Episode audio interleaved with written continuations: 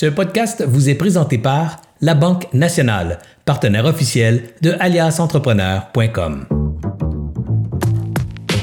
Bonjour tout le monde, ici Anthony de chez Alias Entrepreneur pour Découverte pour Entrepreneurs, épisode 21. Et oui, ça fait déjà 21 épisodes, ça passe tellement vite. Aujourd'hui, je suis content, on parle de chiffres. On va démystifier le rôle d'un CFO dans son entreprise avec Simon Jourdouin. Avant de commencer, Simon est comptable professionnel agréé depuis près de 15 ans. Il travaille quotidiennement avec des propriétaires de PME. Au cours des huit dernières années, Simon et l'équipe d'Apex ont eu l'occasion d'accompagner plusieurs PME à titre de directeur des finances à la pige dans leur croissance. Le contexte et les défis des startups et PME, Simon en mange à tous les jours. Alors, bonjour Simon. Salut Anthony, comment ça va? Ça va bien. Écoute, je suis vraiment content de t'avoir sur, euh, sur le live aujourd'hui parce que je veux vraiment qu'on démystifie le rôle d'un, d'un CFO parce qu'on entend ça dans les entreprises, dans les grosses organisations, mais est-ce que ça a sa raison d'être dans les petites entreprises ou moi, comme travailleur autonome, est-ce que je devrais suivre mes chiffres? Alors, c'est vraiment ça que j'ai le goût qu'on jase aujourd'hui. ça me fait super plaisir d'être là pour parler de ça avec toi. Mais avant de commencer, j'aimerais remercier nos partenaires qui nous permettent de faire ça gratuitement toutes les semaines pour les entrepreneurs, c'est-à-dire la Banque nationale qui nous suit depuis le tout début, Agendrix, c'est un gestionnaire d'horaire pour les petits, les, PME du Québec, et pas juste au Québec, là, vraiment un gestionnaire d'horaire, une entreprise québécoise. Planet Toaster, un hébergeur de site web. Maintenant, on a le réseau Mentorat qui est partenaire avec nous. Et puis, InfoBref, en cinq minutes, par jour, euh, deux courriels par jour, tu tout l'essentiel de l'actualité. Alors, InfoBref, c'est notre nouveau partenaire. J'aimerais aussi annoncer une grosse annonce, Simon. Là. On lance la soirée clé. Est-ce que tu sais c'est quoi la soirée clé? Euh, tu m'en as parlé brièvement, mais j'ai vraiment hâte d'en savoir plus. OK. La soirée clé, là, ça va être vraiment malade parce que comment qu'on a réfléchi la soirée, euh, Simon, là, c'est que derrière chaque humain, il y a un en fait c'est derrière chaque entrepreneur il y a un humain. Puis trop souvent on met l'entrepreneur devant l'humain on se néglige comme personne. Puis le but de la soirée clé c'est vraiment de faire ressortir l'humain derrière l'entrepreneur ça fait qu'on fait vraiment ressortir l'humain.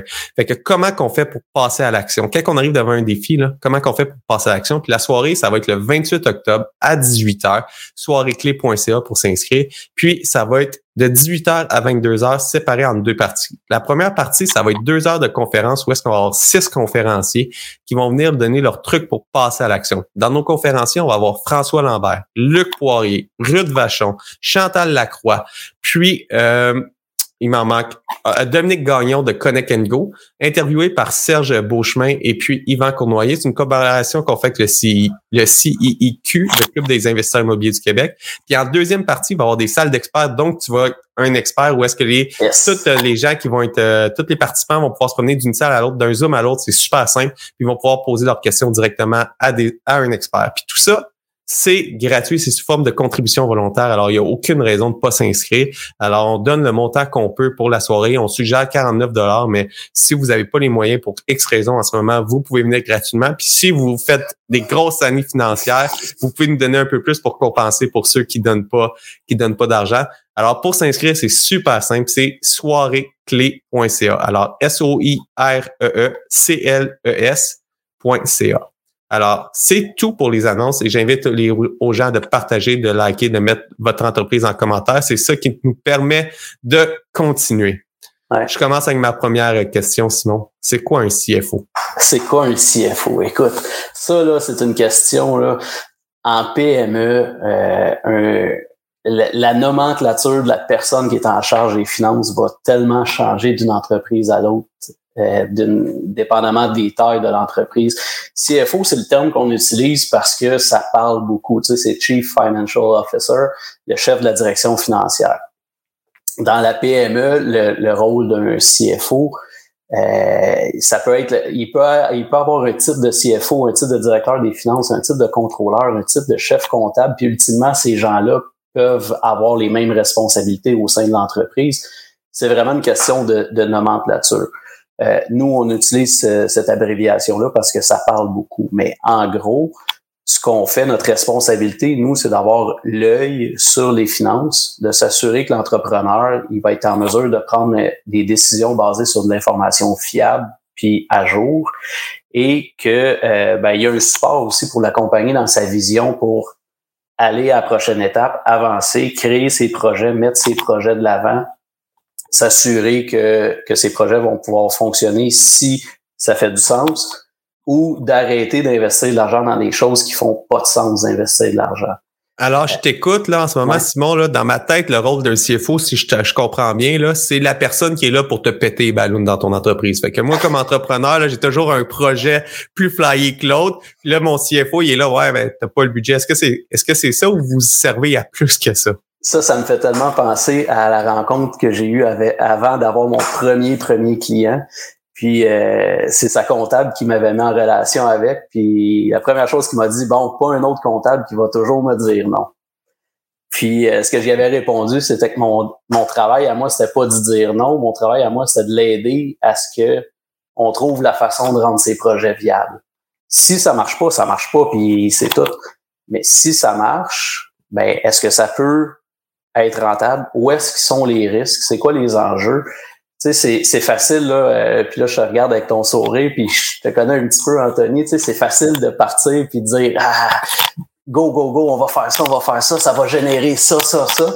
Mais c'est juste de prendre cette belle idée-là, puis de la ramener sur, un peu sur le terrain des vaches. Tu sais, oui, je vais péter des ballons à l'occasion, mais l'idée, c'est l'idée, c'est juste de prendre conscience que euh, quand on avance des chiffres, quand on avance de l'information, ben c'est juste le rattacher à quelque chose d'un peu plus concret si tu vends des crayons puis tu me dis que tu veux faire 4 millions de chiffre d'affaires, ben si tu vends 2 piastres, ça va en faire des crayons à vendre. C'est-tu réaliste de penser qu'on va faire 4 millions en vendant des crayons?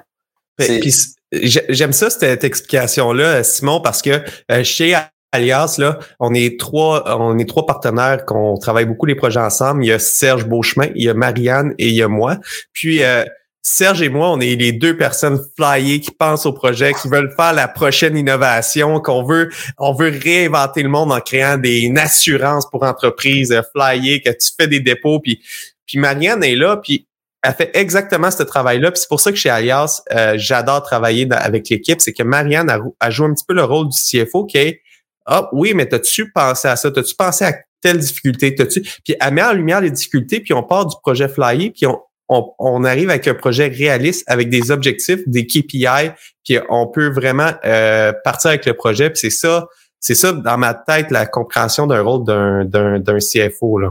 Ben c'est ça, c'est de mettre un petit peu le, le, le, calendrier, ben pas le calendrier de travail, mais de mettre les, les règles de base avec lesquelles on va travailler, puis de se fixer des objectifs aussi, parce que euh, si on vient aux 4 millions de, de chiffre d'affaires en vendant des stylos, ben il faut sais, ça, ça se fait pas. C'est pas parce qu'on dit qu'on fait 4 millions cette année qu'on divise 4 millions en 12 puis que à partir du mois prochain, il faut qu'on vende, euh, qu'on vende notre douzième de ça. ça c'est pas de même ça marche. Puis qu'est-ce que j'aime avec ton exemple, Simon, c'est que ça veut pas dire que tu vends 4 millions de, crayons que tu vas faire euh, des profits. Tu peux vendre 4 millions puis faire des pertes. Puis ça, il y a un exemple avec ça euh, que, qui me vient en tête. J'écoutais le podcast Croissance avec Antoine Gagné, puis il parlait d'une compagnie de couches euh, aux États-Unis qui vendait en ligne des, des, des couches qu'il achetait chez Walmart puis il vendait presque au cost pour bâtir son pouvoir d'achat. Puis euh, il en a vendu pour plusieurs centaines de millions. Là, euh, ça, ça a monté. Puis, mais Amazon, il s'est dit, moi je rentre d'un dent, puis je le compétitionne, puis je vends mes couches à perte pour juste aller chercher le marché. Juste le temps, puis, puis si tu fais pas une analyse financière de où est-ce que tu t'en vas, puis tu te dis, hey, si Amazon les vend à ce prix-là, ça veut dire que c'est rentable, Amazon fait de l'argent, ben il expliquait dans le podcast que tu vas perdre de l'argent.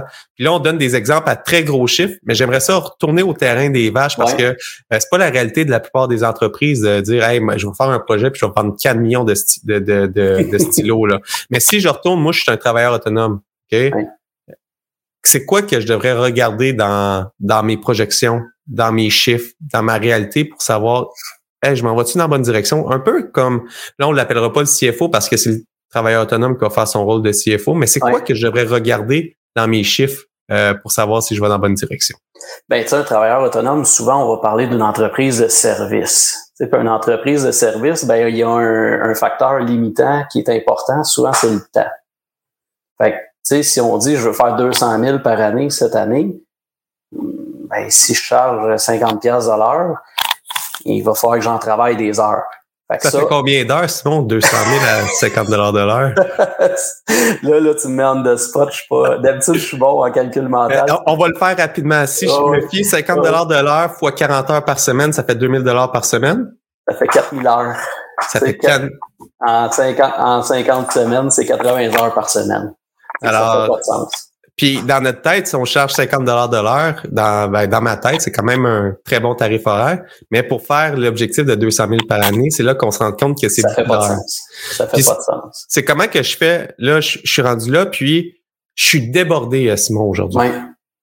Ouais. Ben là, ouais, c'est ça. Là, je charge 50 dollars de l'heure. Je travaille mon, je travaille mon 2000 heures par semaine, euh, par année. Puis euh, là, je, je, suis en route pour mon 100 000, mais je me rendrai jamais à 200. Je vais me rendre à 200. Bon, OK. Euh, comment je fais pour, euh, pour faire ça? Ben, première des choses, là, euh, engager quelqu'un, puis le premier employé, c'est tellement un step majeur dans, dans, une, dans la vie d'une entreprise. Euh, faut que tu te prépares à ça. Hein? Parce qu'un employé, c'est une personne. faut que tu sois prêt à l'accueillir. faut que tu sois prêt financièrement aussi à l'accueillir parce que c'est pas vrai que tu engages quelqu'un aujourd'hui puis que demain matin, il connaît ton entreprise aussi bien que toi, il connaît tes, services, tes produits, il connaît tes clients. C'est pas vrai, ça. Ça va prendre une période d'adaptation. Tu sais, ça peut dépendre d'une personne à l'autre, mais tu sais, un deux à quatre mois, c'est pas exagéré de dire que cette personne-là sera pas opérationnelle à son plein potentiel. C'est normal. Il faut que tu sois prêt en tant qu'entrepreneur quand tu fais ce, quand tu prends cette décision-là, ben il faut que tu sois prêt à l'assumer et à l'absorber ce, ce montant-là, ce salaire-là. Ça vient avec des frais aussi en contexte de, de, travail à distance pour beaucoup de gens. OK, il n'y a pas de frais de bureau nécessairement, mais ton employé, il faut qu'il travaille. Ça va prendre un ordinateur, ça va prendre un écran, ça va prendre un bureau, une chaise. Il faut que tu l'installes. Fait que financièrement, il faut que tu te prépares à accueillir cet employé-là. Donc, identifie c'est quoi les besoins que tu as, c'est quoi le salaire que tu vas donner à cette personne-là. Puis là, dans le contexte actuel, le salaire que tu penses donner à quelqu'un, ça se peut que ça soit pas assez faut que tu faut que tu penses à tous ces éléments-là. Fait prépare-toi un coussin à l'avance pour être capable de bien de pas avoir ce stress-là. Tu vas en avoir beaucoup d'autres stress à, à, vivre quand tu vas engager quelqu'un. Fait que si t'as pas le stress financier à la base, ça va être beaucoup plus simple. Puis ensuite de ça, ben là, c'est quoi le timing? Le, timing, là, ça, c'est une question qui est tellement complexe. Euh, tu sais, quand tu es capable de prévoir tes mandats à l'avance, as une longueur d'avance sur quelqu'un d'autre qui fait des mandats spontanés. Si moi, je fais des mandats euh, de... Prenons mon exemple, qu'on, mettons, je ferais juste des mandats de prévision financière. Je rentre, le client m'appelle, Simon, je veux, faire, je veux que tu fasses mes prévisions, puis quand c'est fini, je m'en vais. Mais ça, c'est difficile pour moi de les prévoir longtemps d'avance, ces mandats-là, parce que je ne sais pas quand est-ce qu'ils arrivent. Puis une fois qu'ils sont arrivés, qu'ils sont livrés, ils sont, sont finis. Fait que dans un contexte comme ça, engager quelqu'un, c'est un gros, euh, c'est un gros questionnement. Il y a beaucoup de, de points d'interrogation. Par contre, si j'ai des mandats d'accompagnement avec des entreprises, puis que je sais que le mandat va commencer à une date précise, puis que c'est un mandat à moyen et long terme, là, je suis capable d'identifier mes besoins en termes de travail, en termes de main-d'œuvre dans le futur. Quand je suis capable de faire cette, cette planification-là, ben là, c'est plus, c'est plus évident de dire, ben, à partir de telle date, je vais avoir besoin de quelqu'un. Mais encore là, c'est de la grosse théorie. Ouais, mais c'est ça que j'allais te dire, euh, Simon. Là, là, t'es parti dans un cours universitaire de théorie, tout. Je regarde tout avec des lunettes roses. Mais dans la réalité, on va se le dire, là, Simon, j'ai mhm. commencé dans mon entreprise, j'ai pris mon beau-père comme premier client. Après ça, j'ai pris mon chum. Euh, puis là, après ça, j'ai, là, je me suis dit, je commence à connaître mes affaires. J'ai pris un projet on the side pour euh, monter quelque chose. Puis là, là, je suis rendu débordé, mais je ne sais même pas lequel projet qui me permet de vivre. Ouais. Ben ça, ça, ça c'est super important aussi là, de connaître un peu la, la, rentabilité de, de chacun des éléments qui génèrent des revenus dans ton entreprise. Parce que ton histoire de couche de tantôt, puis de, de, Amazon, ben oui, c'est des gros, c'est des gros joueurs, mais ça se ramène aussi parce que on a, on a tous un service qui est ou un produit qui est moins rentable que les autres, mais qui permet d'aller chercher des revenus qui sont plus rentables ailleurs. Puis, Donc, oui. Euh, là, je vais juste faire une parenthèse là-dessus parce que je veux ramener ça à, la compagnie de service, la personne qui travaille de chez lui, le travailleur autonome, le propriétaire de petite entreprise. Ouais. Ça serait ça serait quoi le premier conseil que tu lui dirais? S'il ne traque pas euh, quel client euh, qui est le plus rentable, quelle heure, combien de temps qu'il travaille, là, mais comment que je fais pour commencer à tracker mes heures de travail puis ma rentabilité par rapport à mes heures de travail? C'est, c'est par où que je commence? Ben, quand tu vends, quand tu vends des heures, euh, c'est super important parce que tu n'as pas le choix de tracker tes heures pour faire ta facturation. Fait que ça, c'est des outils, il y en a plusieurs.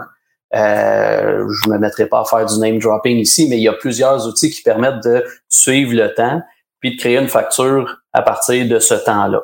Fait que ça, ça c'est super simple. Mais encore là, on prend l'exemple de 50 dollars de l'heure tantôt. Mais moi, en tant qu'individu, je coûte combien? Puis là, si je suis dans un contexte où je veux engager quelqu'un, mais ce quelqu'un-là, il va me coûter combien? Est-ce que je suis capable de rentabiliser ce quelqu'un-là avec 50 dollars de l'heure? Parce que c'est un autre élément important, c'est si je l'engage 35 ou 40 heures semaine, cette personne-là ne sera pas efficace et euh, facturable 35 ou 40 heures semaine. Il y a des temps de pause, il y a des temps d'administration, il va y avoir de la formation, il va y avoir un paquet d'éléments que, euh, qui vont faire en sorte que sa semaine ne sera pas consacrée 100% à du temps euh, à valeur ajoutée. Donc, eh, ça, oui. Puis, puis si je vois comme ça, toi, quand tu conseilles un entrepreneur, tu calcules en moyenne combien d'heures, on prend une compagnie de service standard, là, mm-hmm. euh, je vends des sites web, là, exemple, là, euh, c'est tu calcules combien d'heures facturables en moyenne par employé sur un 38 heures et demie de travail par semaine? Ben, je te dirais, moi, je, ça va dépendre de, de plusieurs, tu sais, des rôles et des fonctions de chacun, là, mais tu sais, dans, dans le cas d'une entreprise où c'est c'est moi personnellement, puis j'engage mon premier employé, il va avoir beaucoup d'administration à faire. Tu sais, fait probablement qu'un 50% à court terme, c'est pas exagéré de dire qu'il y a la moitié de son temps qui sera pas vendable ou facturable. Puis peut-être des fois c'est 60% Mais plus après ça, plus on a une structure, plus on a des gens dédiés à des fonctions administratives. Puis là, nos gens peuvent se, se consacrer à des activités purement de vente ou de rentabilité. Donc, une, entreprise de service qui roule là, normalement, en quelque part à 70 là, je pense que c'est quelque chose qui peut faire du sens d'estimer de, ça. Là. Alors, disons qu'on y va, là, 70% ça veut dire environ 30% de mes heures ne sont pas facturables.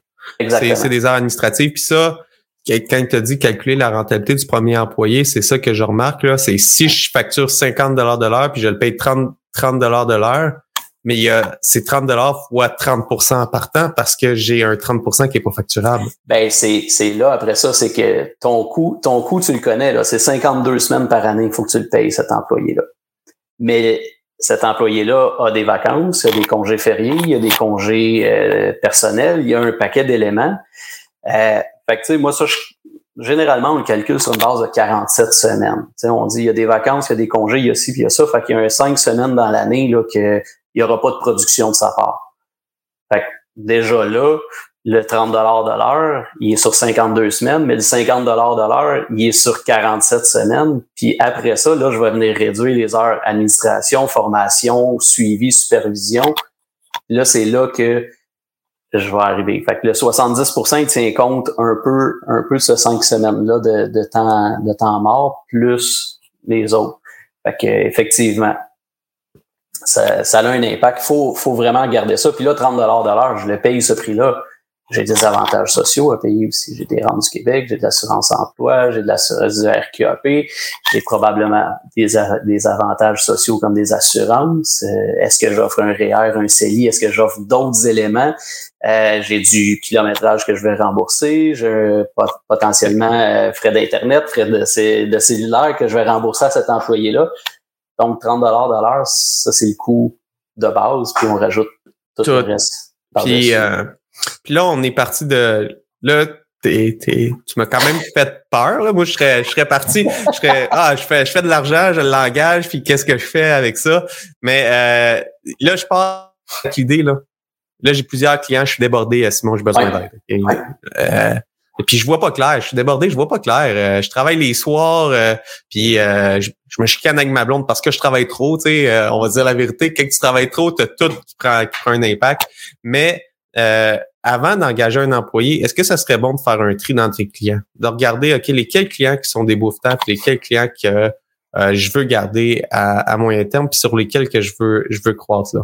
Définitivement, ça peut être ça peut être une bonne idée. Puis aussi, quand vient le temps d'engager, des fois, on peut se dire, ben, ce, ce secteur d'activité-là ou ce type de client-là, ça fonctionnera pas parce que quand c'est moi, ça se fait bien, puis je le fais pour x, y raison, mais c'est difficile de justifier de le faire dans un contexte où c'est pas moi qui le fais. Fait que ça, c'est sûr qu'il y a des décisions à prendre à ce niveau-là, ou du moins des analyses à faire. Et puis, comment ça serait quoi dans, disons, dans ta business, si tu peux me le partager, ça serait quoi le genre de décision que tu pourrais dire, moi, c'est correct si je le fais, mais un employé, hey, je suis pas sûr, ça, ça serait quoi un, un exemple concret? Euh, écoute, c'est propre à chaque, à chaque entreprise. Euh, ça va dépendre du type d'employé que tu as engagé aussi. Dans notre entreprise, à nous, mettons, euh, ben, tout ce qui est euh, les, les, discussions avec nos clients sur la planification plus stratégique, ben, c'est sûr qu'on peut pas donner ça à quelqu'un de junior qui a pas l'expérience parce que euh, le service sera pas là, puis ça, ça fonctionnera pas. Donc, il faut là après ça, c'est à nous d'identifier les tâches qui peuvent être euh, offloadées ou euh, transposées à cette personne-là en fonction des compétences. Puis, euh, il y a une question de fit aussi avec le client. Hein. Euh, on, on, vend des services, mais on, on, vend des relations humaines aussi. Fait que ça, c'est super important de s'assurer que les gens vont, vont être capables de bien fonctionner ensemble. Ça, ça c'est un très bon point parce que c'est vrai que dans le service, il y a une grosse partie qui est relations humaines, puis ça veut pas dire que tu vas engager un employé que ton client va vouloir travailler avec l'employé. Fait qu'il y a une éducation à faire là-dessus aussi. Définitivement. Puis là, on, a parlé de beaucoup de chiffres, on a parlé de beaucoup de choses. Mais dans mon entreprise, concrètement, là, est-ce que je dois juste regarder le, le top line puis le bottom line, le nombre, le montant que je facture, mon nombre de dépenses puis l'argent qui reste? C'est quoi les chiffres que je devrais regarder? Ben, c'est sûr que les ventes, c'est un chiffre qui est le fun à regarder parce que c'est le chiffre le plus impressionnant souvent. Le, le, chiffre de profit est, à mon sens, est plus important, puis c'est ce qui signifie euh, que, que j'ai une rentabilité ou pas. Fait que ça, ça c'est un élément super important parce que quelqu'un qui est un, un hyper vendeur va être motivé par la vente, mais faire une vente pour faire une vente, des fois, euh, on peut se rendre compte qu'on on spin dans le bar, comme on dit. Fait c'est, c'est super important de, le profit. Puis après ça, ben, le gap entre les deux, c'est mes coûts d'opération. Qu'est-ce qui c'est, c'est où que c'est où va mon argent? Qu'est-ce que je dépense dans un mois, dans une année? Est-ce qu'il y a des choses que je dépense que, qui étaient pertinentes que je dépense initialement, mais que c'est plus vrai? Est-ce qu'il y a des choses qui vont faire que je me mette à, à, à dépenser des, des, des, nouveaux outils, des nouvelles solutions? Tu sais, tu dis, c'est qui mon premier employé que j'engage? Ben, tu sais, des fois, là, juste se dégager des tâches administratives, ça, ça baisse la pression. Oui, c'est des frais supplémentaires dans l'entreprise, puis oui, ça génère pas de rentabilité directement, mais tu vas, tu vas gagner des heures, tu vas gagner de la qualité de vie, ça va te permettre de souffler un peu, tu vas avoir une tête plus reposée, tu vas être capable d'avancer ton entreprise plus loin. Puis, tu vas avoir peut-être du temps aussi pour engager quelqu'un d'autre. Parce que, tu sais, quand tu engages quelqu'un, il faut, que tu sois capable de le supporter puis de l'épauler dans son, dans son intégration. Fait tu sais, je commencerai probablement par des tâches administratives, des tâches un peu plus plates, moins business. Et ça, il y a un paquet de sous-traitants qui peuvent prendre une petite tâche à gauche, une petite tâche à droite, puis t'aider dans ces choses-là. Martin Gignac, c'est exactement ça qu'il suggère en ce moment en commentaire. On peut aussi collaborer avec d'autres entrepreneurs qui ont plus de temps.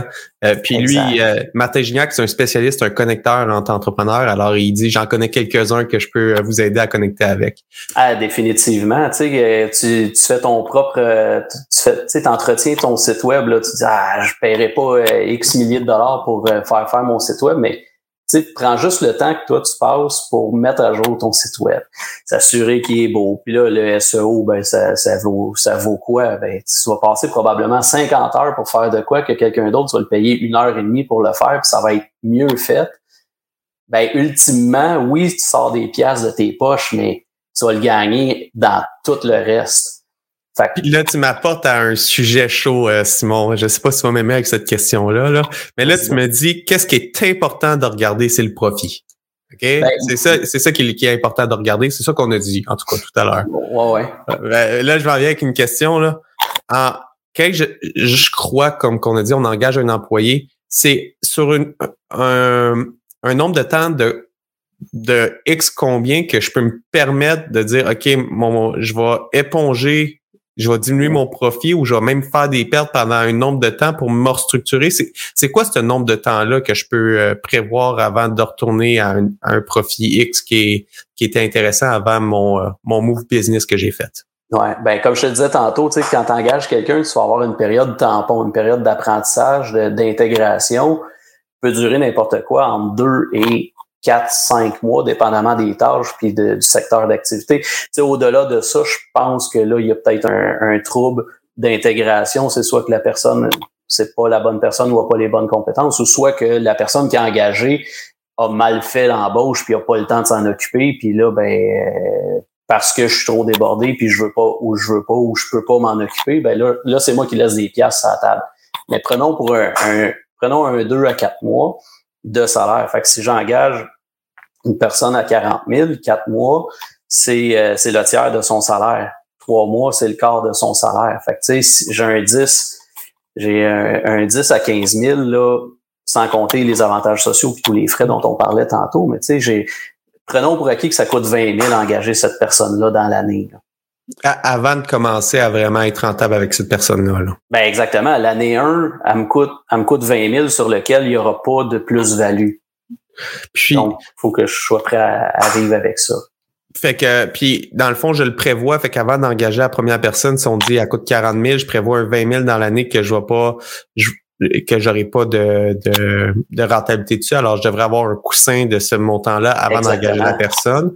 Tantôt, on parlait, tu sais, on parlait de les éléments à regarder. Tu sais, le profit, c'est super important, mais le cash est super important aussi. Mon fonds de roulement est vraiment important. Et là, quand, tu sais, quand c'est juste moi tout seul, là, c'est facile. Hein? Il y a de l'argent dans le compte de banque, j'en prends. Je m'en vais au restaurant, je m'en vais faire des vacances, peu importe ce que je fais avec l'argent. Et là, je la prends, puis j'ai pas d'autre obligation que mon salaire, ma rémunération. J'ai 10, j'ai 5, 6 licences de, de logiciels que j'utilise. Ça coûte 30, 40 pièces chaque par mois. J'ai pas de dépenses. J'ai mon loyer à domicile, j'ai mon, mon kilométrage. Mais c'est pas, tu sais, j'ai pas d'obligation. Mais quand quand tu rentres un employé sur le payroll, là, la paye, elle passe aux deux semaines. Ça, tu as une obligation. Tu sais, je veux dire, là, tu viens de te mettre une pression, puis l'argent, ben là, il faut que tu la planifies. Parce qu'avant, c'était pas grave. S'il y en avait, t'en prenais. S'il y en avait pas, t'en prenais pas. C'était simple de même, la vie. Mais là, à partir du moment où tu as quelqu'un, tu as une bouche à nourrir, là, tu es responsable de cette personne-là. Tu dois t'engager à avoir l'argent disponible pour fonctionner. Fait que là, on parlait du 20 000 mettre de côté. Mais là, est-ce que ça génère d'autres frais? Il faut que j'aille un fonds de roulement, il faut que j'aille un coussin dans mon entreprise pour m'assurer que là, si moi je tombe malade puis je peux pas, je peux pas travailler pendant trois semaines, ben quand c'est juste moi, c'est juste moi, je me suis dans une situation. Ça, là, tu, touches, je m'excuse de te couper, Simon, parce que ton explication était vraiment, était vraiment pertinente, mais tu touches quand même une corde sensible euh, avec exactement cette, cette question-là, parce que ça va m'apporter à ma prochaine question. Je suis travailleur autonome, je suis propriétaire d'une petite entreprise, mais j'ai pas, puis j'ai pas d'autres employés. Fait que je vais, je vais y aller là. Si je tombe malade, je facture plus. Là, tu dis c'est pas trop grave. Mais en réalité, là, si je viens de me partir en affaires, là, probablement que j'ai tout mis ça à la ligne. J'ai pas eu de salaire pendant 6-7 mois. Fait que mon, mon, mon, petit salaire qui rentre, parce que c'est pas vrai que tous les, les travailleurs autonomes se payent des, des immenses salaires la première ben année, puis la deuxième année, puis la troisième année. Là. Euh, ça serait quoi comme un coussin raisonnable de prévoir rapidement à, même le montant que je facture? Fait que dans le 50 on va prendre le même 50 de l'heure que je facture. Là. Ça serait quoi rapidement que je devrais mettre en place pour avoir un coussin que s'il arrive quelque chose, si je dois prendre une pause, si je dois prendre des vacances, j'ai un coussin? Ça serait quoi que tu conseillerais d'avoir comme fonds de roulement, comme travailleur autonome, puis après ça, on va le faire avec quelques employés? Oui, ben définitivement. Mais tu sais, à la base, je pense que c'est sain d'avoir une assurance invalidité. Quand tu es, quand es ton propre patron, euh, ça te prend ça. Mais l'invalidité longue durée, c'est euh, 16 à 18 semaines, dépendamment des, euh, des, des, assureurs. Ben, pendant cette période-là, là, si tu tombes en, mettons, là, tu as une maladie grave ou tu as un accident d'auto qui te couche pendant un an, ben, les 16 à 18 premières semaines, c'est toi qui es responsable de ton bonheur. Hein? Fait faudrait prévoir ça, un 16 à 18 semaines de rémunération propre. Ça veut dire si je me donne un 500 dollars par semaine, ben, il faudrait que j'aille 16 fois 500 dollars par semaine pour être capable de dire, ben, l'entreprise roule plus, mais l'argent est disponible, puis je peux continuer de, de, me, de me rémunérer pendant ce temps-là. Puis pour l'assurance. Sans, compter le fait que là, j'ai des mandats avec des clients, il va probablement falloir que si je pars pendant un an, il va peut-être falloir que j'engage quelqu'un pour faire les mandats à ma place. Puis, là, là, tu dis quelque chose qui vient de me faire allumer, euh, Simon. Je devrais avoir comme, on va dire, un, si je me paye 500 dollars par semaine, à peu près 7500 dollars de disponible. Mais il faut faire attention, si je suis travailleur autonome, probablement que j'ai eu du perçu d'avance. Puis c'est, je livrerai pas le mandat. Alors le 7500, c'est pas le 7500 dans ton compte de banque. Ah non. c'est un 7500 que tu disponible. Exact. Disponible. Parce que le 7500, si tu l'as encaissé, tu fais des sites web, tu prends un dépôt, puis euh, tu ne livres pas le site web. Ben, c'est soit que tu rembourses ton client ou soit que tu vas engager quelqu'un pour livrer le site web à ta place. Fait que là, le 7500, c'est plus à toi. Là le 5500, si ça te coûte 3000 engager quelqu'un ou 4000 engager quelqu'un, ben, il, il t'en reste moins. Fait que ça, c'est, c'est vraiment, c'est des éléments à, prévoir. Fait tu sais, faut, faut rapidement identifier c'est quoi le train de vie qu'on veut, puis être en mesure de le supporter le, sur une période assez longue là, pour dire je veux pas être stressé avec ça. Parce qu'il n'y a rien de pire qu'être malade et être stressé financièrement. Fait que euh, ta réponse, là, un 3 à 6 mois de rémunération plus opération, je pense que c'est une bonne pratique. Là, de, si j'ai des employés, est-ce que c'est le même calcul que je devrais avoir approximativement dans mon fonds de roulement pour les trois prochains mois de, de, de coûts d'opération? Il faut que tu sois en mesure de répondre à tes obligations financières, que ce soit des dettes des, des employés, des, un loyer, peu importe faut que tu sois capable de le faire, peu importe ce qui arrive, surtout en croissance. C'est le fun de la croissance, hein, mais si j'engage, tu sais, on parlait tantôt, l'employé à 40 000, on, on, se met de côté 20 000 pour supporter son embauche. Et si j'en engage trois, là, ça me prend 60 000 en plus des frais d'opération courants de mon entreprise. Puis, en plus de l'argent que je dois avoir mis de côté pour moi s'il m'arrive quelque chose. Exactement, exactement. Fait que, tu sais, avant de partir en peur puis d'engager huit personnes, là, il faut être prêt. Il faut, faut être prêt.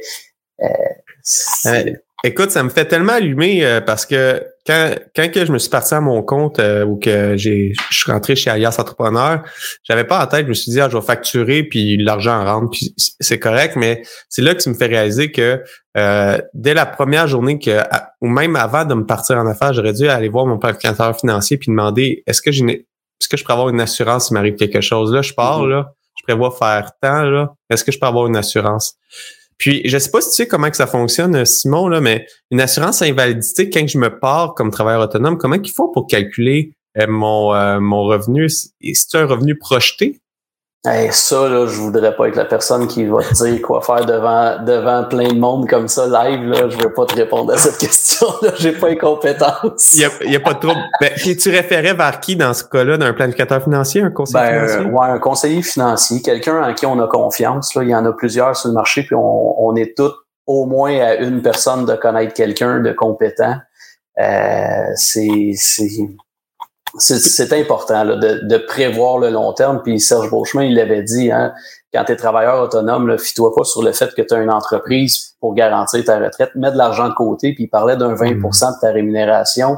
Puis je pense pas que c'est exagéré 20% dans un contexte comme ça, parce que on est il y en a, tu sais, on, on, est le plan A, B, C, D, E, F, c'est, nous, ça compte sur nous.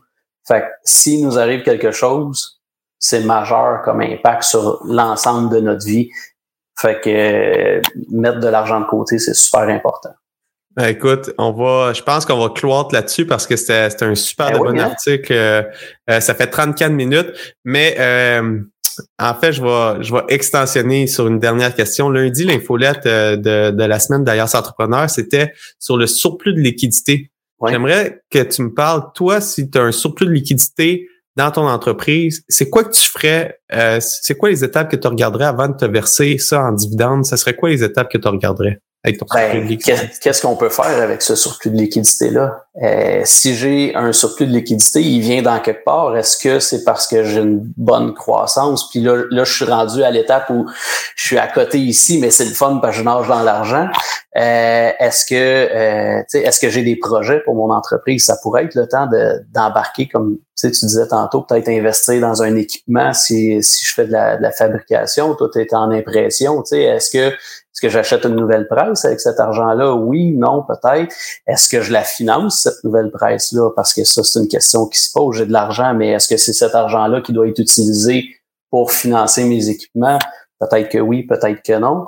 Est-ce que euh, est-ce que j'engage des gens? Est-ce que euh, je fais une, un- est-ce que je renipe mon site web? Est-ce que je pars une campagne marketing de publicité euh, importante? Est-ce que je participe à des événements? Est-ce que Il y, a plusieurs, il y a plusieurs questions à te poser, mais la première chose que tu as dit, c'est de cibler de où est-ce qu'elle vient cet argent-là. Ben oui. Est-ce qu'elle vient d'un revenu extraordinaire ou elle vient d'un revenu quotidien que je vais avoir dans les prochains mois? C'est une vraiment bonne question à se poser. si j'ai 50 000 dans mon compte de banque, mais c'est tous des dépôts sur des, des mandats que je dois livrer plus tard. Euh, je suis pas riche en ce moment, là, 50 000, là, il, il est rentré là, mais il rentrera pas là, dans les six prochains mois. Fait c'est bien important de se poser la question d'où il vient. Puis il est rattaché à quoi? hein? Parce que l'argent, ça rentre, puis ça sort, mais il est, il- ça rentre dans quelque part, puis il faut que ça ressorte en quelque part aussi. Fait que si c'est des dépôts clients, ben Colin, euh, j'ai de l'argent, mais euh, j'en aurai pas demain. Fait que là, les six prochains mois, il faut que je vive avec cet argent-là parce que c'est tous des mandats que je dois livrer qui sont déjà payés. Fait que c'est super important avant de commencer à sortir de l'argent. C'est pas parce qu'il y a, il y a beaucoup d'argent dans le compte de banque que, que je suis riche. Euh, écoute, on va conclure là-dessus parce que c'était une parole de sagesse. Pas parce qu'il y a de l'argent dans mon compte de banque que je suis riche. Il faut savoir de où que l'argent vient. Il faut suivre son argent. Puis euh, il faut il faut faire il faut dans le fond il faut suivre ses, ses chiffres. C'est vraiment ça que je comprends de la, de la discussion Ouais. d'aujourd'hui là. Que je sois travailleur autonome, que j'ai euh, quelques employés ou plusieurs employés, il faut suivre ces chiffres parce que ça veut pas dire que j'ai de l'argent dans mon compte de banque que je suis riche. Puis on va on va conclure euh, là-dessus, Simon. La semaine Excellent. prochaine, je reçois Mathieu Allaire d'Agendrix. C'est le directeur général d'Agendrix. Puis on va, cool. on va démystifier un petit peu le rôle du directeur général, puis euh, comment ils ont fait pour fixer leur KPI, leur objectif atteindre leur objectif, en fixer d'autres puis les atteindre. Que c'est vraiment ça qu'on va parler la semaine prochaine avec Mathieu Allaire d'Agendrix. Ça, ça va être une discussion vraiment euh, je m'attends à- je m'attends à une autre super bonne discussion parce que c'est c'est c'est un entrepreneur qui ont, qui ont beaucoup de succès actuellement. Puis, euh, j'aimerais encore une fois remercier nos partenaires, la Banque nationale, Agendrix, Planet Oster, InfoBref et Réseau Mentorat. J'aimerais rappeler à tout le monde que toutes ces discussions-là sont disponibles en podcast sur toutes les plateformes, sont disponibles sur YouTube, sur le site web d'Alliance Entrepreneur avec plus de 400 contenus gratuits euh, disponibles pour les entrepreneurs.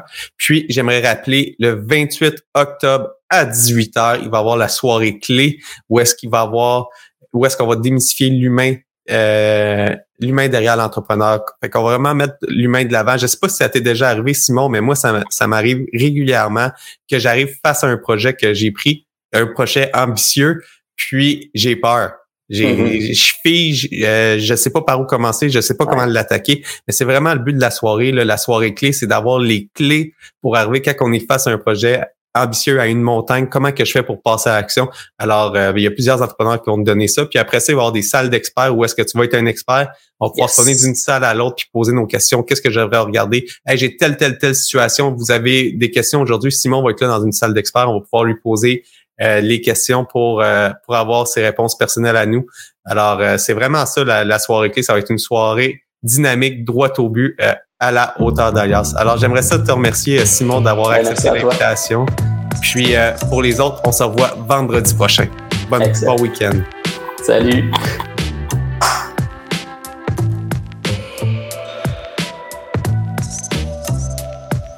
J'espère que vous avez apprécié cette entrevue. Pour d'autres podcasts et encore plus de contenu, suffit de devenir membre sur aliasentrepreneur.com.